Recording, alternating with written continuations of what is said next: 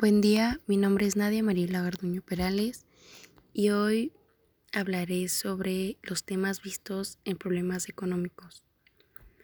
Bueno, hablaremos sobre identidad cultural, que más que nada es como el conjunto de valores, tradiciones y creencias y el modo en que nos comportamos dentro de un grupo social. Y esto a su vez nos ayuda a entender la noción de sentido de pertenencia.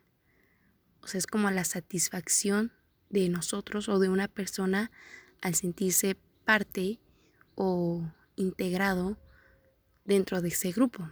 Esto me refiero a que, bueno, nosotros como mexicanos, si nos sentimos bien en grupo, nos sentimos que pertenecemos a eso, pues realmente nuestro sentido de pertenencia, pues sí tiene, tiene sentido.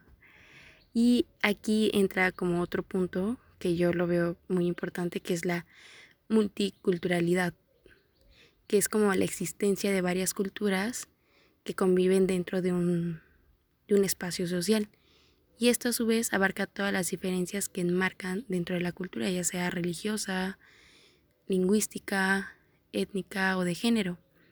Pero el problema es que puede producir una pérdida de carácter nacional y además no genera la convivencia e interacción entre los distintos grupos, más bien los divide y debilita a las sociedades. Y como yo lo veo, realmente el mexicano se preocupa por sí mismo, no es como que muy equitativo, justo, como yo lo veo.